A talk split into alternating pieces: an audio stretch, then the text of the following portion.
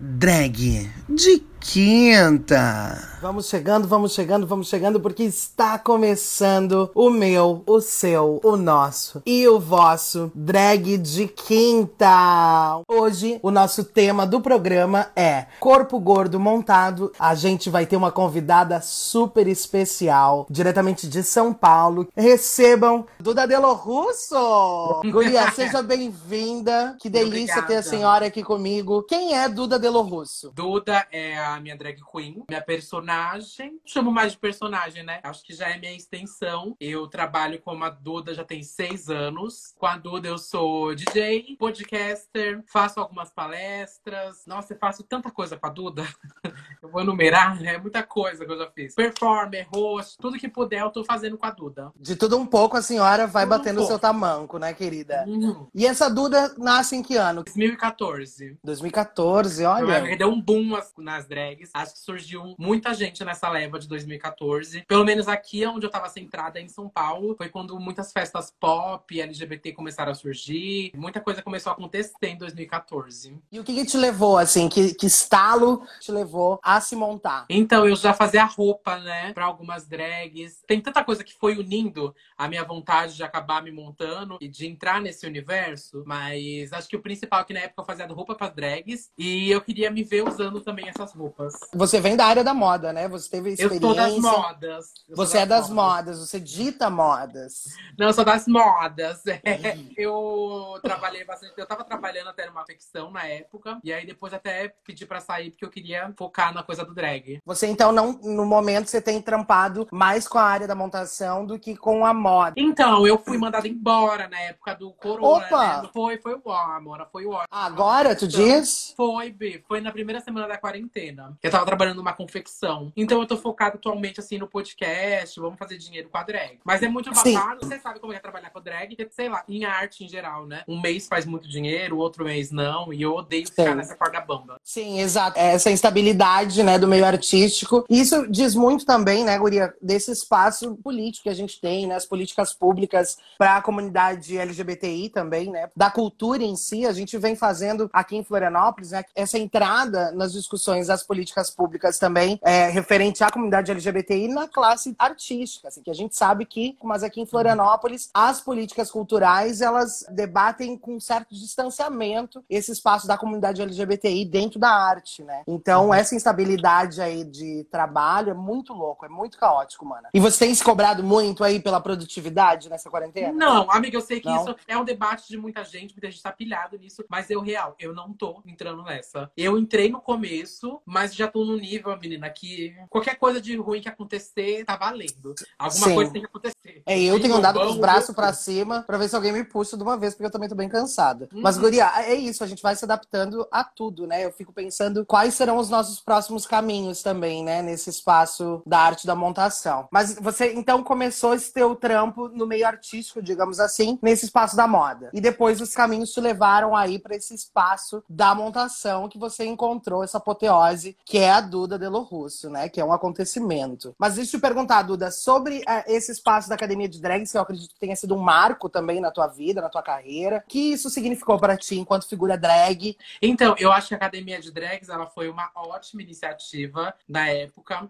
É claro que naquela época era um outro tipo de. Acho que eu não sei que, de que ano que é, mas acho que é 2015 a Academia de Drags, 2015 É. a 2016. Isso. Uma coisa assim. E já se passou muito tempo, né? E eu acho que com o que eles tinham de recursos monetários naquela época, eles fizeram algo incrível, sabe? E eu lembro que quem participou daquela produção da Academia de Drags foi o João Monteiro, que tava gravando e tudo mais. E o João é quem dirigiu, tipo, o clipe da Glória de Bumbum de Ouro. Ele tem, tipo, milhares de clipes assim, bafo. Tipo, Gloriosa, ele fez. A Caminhada, ele fez. Então é uma pessoa que entende muito. Só que na época, até ele tava começando, sabe? Então eu sinto que era muita gente começando naquela época. Tanto as drags quanto as pessoas que estavam produzindo a academia de drags, filmando e tal. E não tinha apoio, não tinha patrocínio, né? Hoje em dia eu acho que se fizessem uma academia de drags no Netflix, sabe? Vamos dar nomes, no Netflix, na Globoplay, não sei. Ia ser uma coisa absurda, porque a galera tem dinheiro. Sim. É outro tipo de produção, sabe? Então eu acho que porque eles Sim. fizeram foi incrível e foi ótima a visibilidade que deram. E eu agradeço a visibilidade que deram, inclusive. E foi um espaço também do, né, da aproximação da arte drag para além desse espaço espaço norte-americano do que a gente tinha de reality ali naquele momento, né? Eu acho que isso foi muito bacana. Acho que foi, foi ali também eu conheci outras manas incríveis que talvez eu não tivesse conhecido, sabe? Duda, voltando aí ao nosso papo de reality. Uhum. A gente sabe que o espaço do reality show ele traz a competitividade como um norte para guiar a estrutura, né? Como você avalia a competitividade no meio drag? Você acha que é algo que constrói ou algo que apaga ou algo que inviabiliza muita mana a estar tá em outros lugares? Eu acho que a competitividade, dependendo de como ela é feita, ela pode ser positiva porque movimenta umas pessoas a quererem fazer algo melhor e tudo mais. Mas eu não sei, no, no nicho drag, eu nunca assim, eu sei que existe e tudo mais, mas eu nunca foquei nela porque acho que quando eu comecei a me montar, eu já me uni com pessoas ali, sabe, que estavam no mesmo trampo que eu, na mesma batalha que eu, nas mesmas dificuldades que eu, sabe? E a gente se uniu e meio que formou já nossa família ali, sabe? Nunca foi uma família drag nem nada, mas é uma amizade sincera. A gente nunca competiu entre a gente nem nada. E a gente não colhou de fora também. Então eu posso falar real, eu nunca senti tanta competitividade. O que é o podcast para você hoje? Então, o babado é que a minha vontade sempre foi querer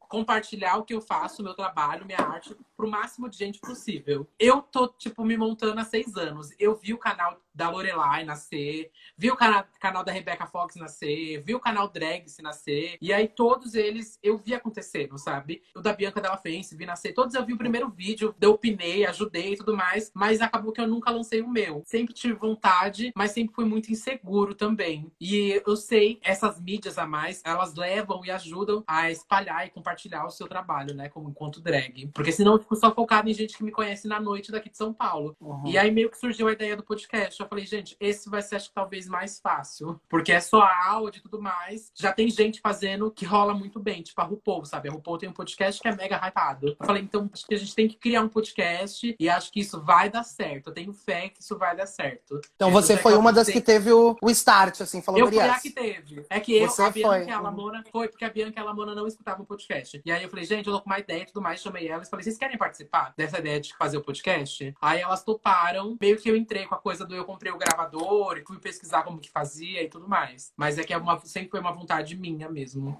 Você percebe a proporção que o podcast tomou e a função também pedagógica que ele exerce, né? Sim, assim, eu tenho um público agora muito novo, que não sabe nada praticamente da Duda de 2018 antes, sabe? 2019 antes. Eles conhecem uma Duda a partir do podcast, sabe? O que eu gosto também, porque eu sempre me cobrei de fazer cosplay e tudo mais, que essa era o que eu levava como enquanto o que a Duda era, né? E agora a Duda é outra coisa. Uhum. E eu quero saber de ti, assim, como que você avalia essas drags que não estão nos eixos, né? Avalia não, mas onde estão essas outras drags que não estão no mainstream de São Paulo? Como que você vê esse cenário da montação em São Paulo? Então, quando eu comecei em 2014, realmente fiquei focado no que eu conhecia aqui em São Paulo. Mas aí meio come... quando eu comecei, assim, depois de um ano, começou a surgir uns convites para viajar. E aí eu fui para alguns lugares daqui do Brasil e fui conhecendo outros tipos de drag e como elas se comportavam de formas diferentes em outros estados. Tipo, o primeiro lugar que eu viajei foi Salvador, mas eu já vi diferenças gigantes em questão até de como elas se maquiavam em conversa que eu fazia, sabe? Porque tem a questão do calor até, sabe? Sim, é muito, sim. Uhum. Tipo, isso muda muito na maquiagem, na forma de vestir, nos acessos à maquiagem. Então, fui conhecendo muitas drags viajando, assim, os lugares e fui vendo como que elas têm outros acessos.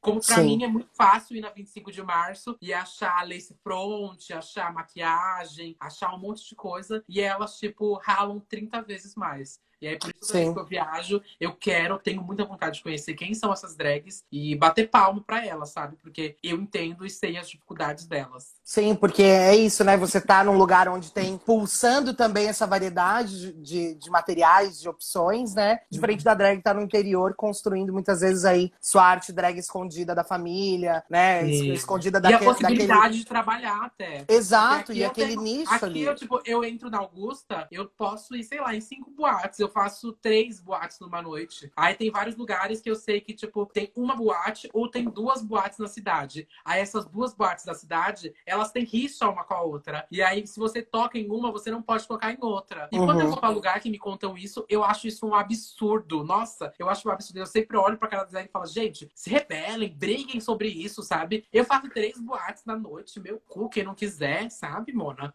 Quem Sim. não quiser me pagar pra isso, ó, tô nem aí. Mas eu é. faço quando eu quiser. É, são realidades e realidades, né? Esse recorte de tempo uhum. e espaço também legal a gente avaliar, porque aqui em Florianópolis também a gente tem um nicho da arte drag que é bem específico, né? E tem isso também, né? A gente sabe que os nichos, que os padrões de beleza, eles ditam os seus espaços, uhum. né? Quem pode entrar, quem não pode. Você, enquanto uma bicha gorda, né? Que tá aí todo com trabalho também relacionado a esse seu corpo político. Você já sofreu alguma diversidade em espaços de boates pelo seu corpo? Amiga, eu acho que eu passava, mas eu não percebia, sabe? Eu reavalio muito isso atualmente. Porque desde, tipo, sei lá, depois de um ano, um ano e meio que comecei a me montar, eu comecei a me apertar muito, sabe? Em corset, em. Como que é o nome? Espartilho e tudo mais, sabe? Essas coisas que me apertavam me causaram muitas cicatrizes, muitas coisas, sabe? Eu fui perceber que quando eu tirei a coisa do corset, desses adereços que me apertam e deixam o meu corpo mais magro e tudo mais, eu percebi como as pessoas só gostavam do meu corpo enquanto ele estivesse parecendo um corpo mais magro, sabe? Uhum, Quando uhum. era um corpo que eu queria usar da forma que é o meu corpo de verdade, as pessoas não aceitavam, não gostavam, estranhavam demais. Ou era quando, sei lá, eu postava. Quando eu postei pela primeira vez a minha foto, sem usar espartilho, mostrando o meu corpo, foi, um, foi a vez que eu recebi assim, mais hate, sabe? Mais comentário debochado e tudo mais. E aí eu fiquei me questionando muito. Por que as pessoas dão risada quando eu tô mostrando o meu corpo, que é o meu corpo de verdade? E por que as pessoas não dão risada quando eu tô, tipo, com cinco meias, calças e apertando meu corpo, é, me doendo inteira, sabe? Tudo uhum. sangrando, cheio de cicatriz tudo mais, e ali elas aplaudiam. Para mim não faz sentido nenhum, né? Exato. E eu acho que aproxima também isso que você fala, mana, desse bafo que é onde o corpo gordo está na montação, né? A gente sabe uhum. que o corpo gordo socialmente ele já é atribuído a, ao cômico, né? Tem essa, essa descaracterização do, do corpo gordo para esse benefício do riso. Isso é uma questão histórica já, né? Se a gente pega os levantes de bobo da corte, esses bafos tudo. Uhum. Mas aí a gente chega agora, né, em 2020, cá estamos nós em meio a esse mundo desabando, guria. E a gente, uma cada uma na sua casinha, pensando também, né, sobre esse nosso corpo. Eu tenho visto um monte de piada aí nas redes sobre antes da quarentena, depois da quarentena, as pessoas colocando o corpo gordo como se fosse algo ruim. É, como que você avalia esse espaço do corpo gordo na montação em ser taxado apenas como cômico? Então, o babado é que eu,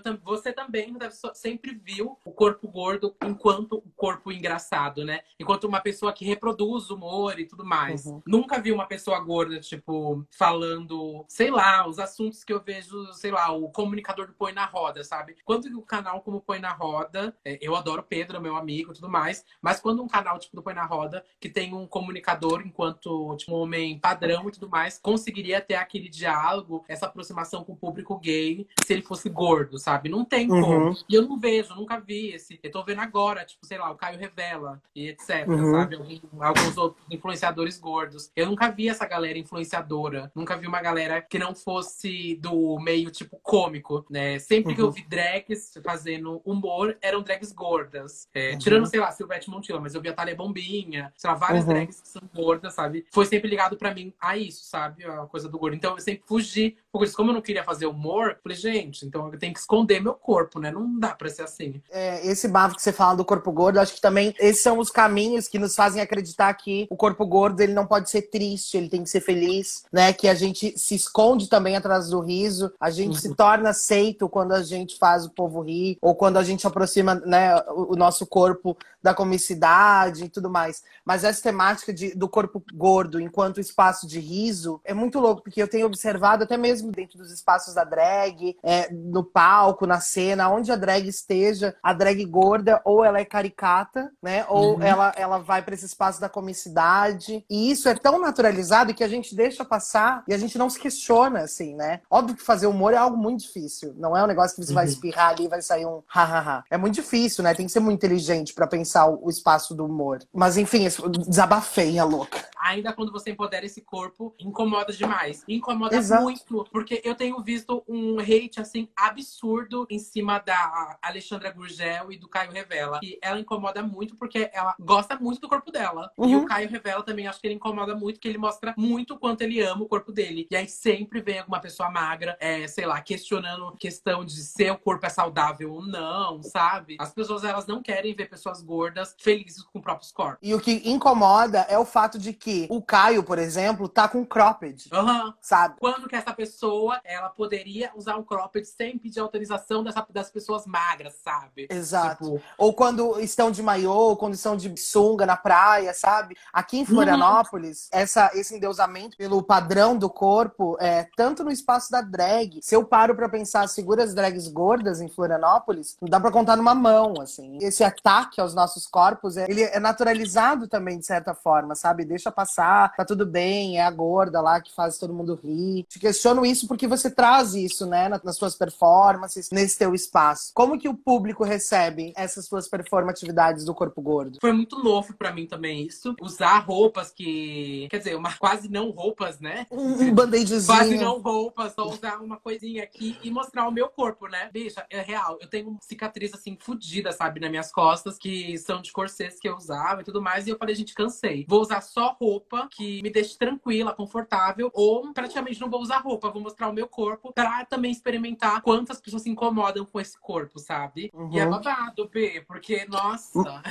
Daí eu fui vendo gente, tipo, que já me acompanhava de drag, sabe? Que via meu trabalho, tipo, cosplayer e tudo mais. E aí, quando elas viram qual era o meu corpo de verdade, que eu não mostrava antes, foi meio que assim, elas deram três passos para trás, sabe? Parece que o meu trabalho foi invalidado. Parece que elas não gostaram mais do, do que eu fazia enquanto drag. Claro que tem gente que parece que sentiu abraçada e gostou muito de ver o corpo dela representada numa drag, mas uhum. muita gente também não gostou de ver esse corpo, sabe? Uhum. Gostava de ver a Duda enquanto cosplayer, pessoa que se pintava e pessoa que usava um corset, tava com a silhueta e tudo mais. Sim, e a gente sabe que também esses padrões que a própria drag, né, que a gente fala tanto dessa reconstrução de padrão que a gente também tá montada para ressignificar esse espaço, né, da peruca, da maquiagem, do salto, esse corpo belo que é vendido pelo mainstream, pela arte drag de certa maneira, né? Ele distancia o nosso corpo de um potencial de alcance. Alguma figura já chegou para você, alguma mana gorda e falou assim: "Meu, mana, muito massa teu trampo". Já teve esse retorno sobre o teu corpo político assim na montação? Já, já. Geralmente quando eu vou numa festa específica daqui de São Paulo, que é a Birb, é, acontece algumas vezes dentro da festa. A Birb é uma festa para voltada mais para ursos, então tem muitos homens com corpos gordos, né? Toda vez que eu vou para lá, eu vou tipo quase semi-nua, né? E aí toda vez muitos é, meninos me param e falam que o meu corpo para eles como uma possibilidade de fazer drag, sabe? Porque o que eles veem de drag é tipo, sei lá, Aquária no RuPaul ganhando, que é uma uhum. drag magra e tudo mais. E aí quando elas veem que existem outras possibilidades e outros corpos que são delas, elas veem a possibilidade de fazer drag. E o que você falaria então para as manas gordas aí que tem essa vontade de começar na montação? Gente, se monta, arrasa. O seu corpo é super possível de se montar. Você talvez, né, alguma pessoa que você conheça, outra pessoa gorda, ela talvez não tenha nenhum referencial, sabe? Então seja esse referencial. Você não tem na sua cidade nenhuma drag gorda, sabe? Faça e seja o referencial da sua cidade. É isso, meu. Acho que tem que se jogar, se divertir. Drag é diversão. E me ajudou a me conhecer, a sentir o meu corpo enquanto desejado, sabe? Também. Arrasa. O universo da montação é para todas, queridas. Duda, quem foram as suas referências? Tá, eu tenho três referências é, hum. grandes, supremas, assim, para mim. A primeira, acho que é o que maravilha. Amo, é o que maravilha. Bjork, a Divine. Acho que é a mistura dessas três para mim. Eu amo, são ótimos referenciais, Guria. O mundo drag consegue estar livre dessa modelização corpórea? Conseguir, consegue. Mas o babado é que as pessoas realmente são ligadas a isso porque são esses referenciais que chegam nelas, né? Tipo, as drags que vencem RuPaul, até hoje, só venceu drag magra, né? E aí ela sempre, tipo, ah, você vai ver um vídeo de os 25 melhores looks de RuPaul. Os 25 melhores looks de RuPaul, pra essas pessoas sempre são de pessoas magras. Tem drags, assim, que fazem looks incríveis, drags gordas, e que elas nunca são colocadas ali, sabe? Olha só, se o Santíssima Trindade das Perucas tivesse uma quarta queen, qual seria? Eu acho que a Samira ou a Lorelai. Lorelai eu acho que ia ser massa também. Ó, Duda, polidense mudou alguma coisa na sua vida? Total. O polidense também me ajudou a ver o meu corpo quanto o corpo possível e bonito. Na primeira aula do polidense eu fui toda cheia de roupa, né?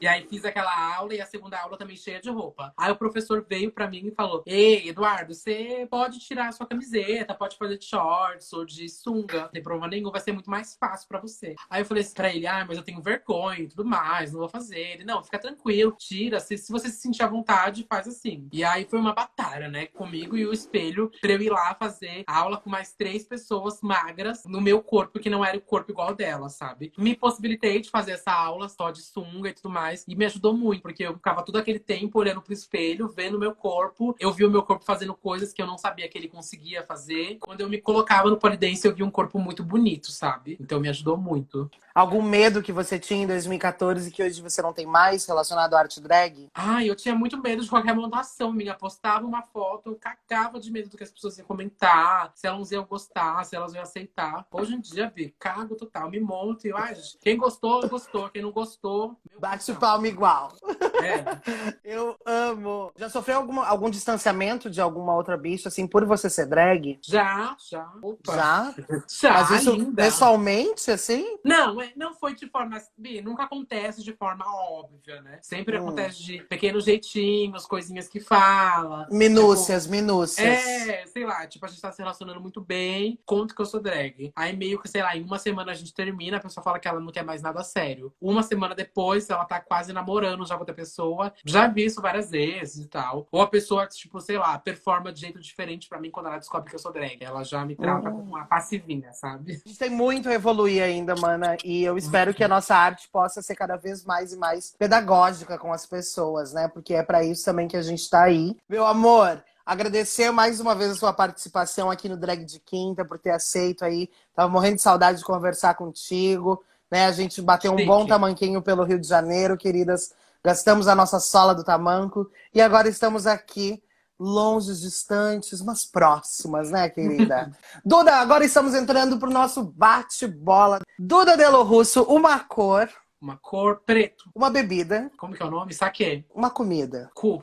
Cu. Uma delícia, eu gosto em jejum. Um filme, Filme, A Cor Púrpura. uma música. Uma música, Ray on Me. Duda Delo Russo é. É atualmente podcaster. Podcast é. É uma forma que eu encontrei de expandir a minha arte. Arte drag é. Palhaçada, tem que ser divertido. São Paulo é. Um caos. Um medo. Cair da moto e me ralar. Me ralar. Uma vontade. Transar. Um desejo. Transar. Duda, e 2020 pra você é? Deu errado. Cancelem o ano? Será que vale o cancelamento de 2020? Vale, vale. E o que você espera aí da arte drag depois que passar tudo isso? Que seja divertido e leve pra todo mundo que faça. Eu amo.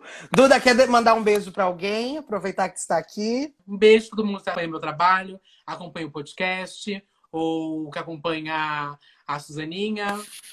Muito obrigado. Duda, Ah. meu amor, te agradecer imensamente pela participação. Muito, muito obrigada. Que você continue aí arrasando, trazendo muita coisa boa para nossa sociedade, para nós, nos representando cada vez mais. E Duda, todo o sucesso do mundo a ti. Arrase e não esqueça quem tu és. Obrigado. Um beijo a todo mundo, gente. Beijo, beijo. Um beijo. E semana que vem a gente está de novo aqui no meu, no seu, no nosso e no vosso. Drag de quinta. Beijo, Duda. Obrigada.